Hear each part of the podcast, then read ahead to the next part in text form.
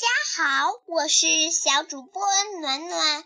今天呢，我们要讲的故事名字叫做《小白象的烦恼》。鼻子太长，耳朵太大，小腿太粗，小白象觉得自己丑丑的。我真想变个模样。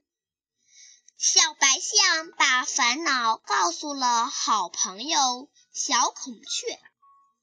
小孔雀说：“如果你的鼻子短了，就不能吸水，不能帮助大家灭火了。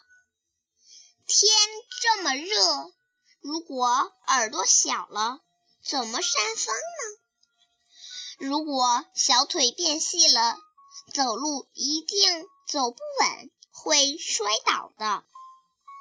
大家还是喜欢看你原来的样子，那才是真正的你呀。小白象听了小孔雀的话后说：“我还是做我自己吧。”现在，小白象再也不觉得自己丑了，他的烦恼全都不见啦。好了，亲爱的小朋友们，今天的故事讲完啦，我们明天再见。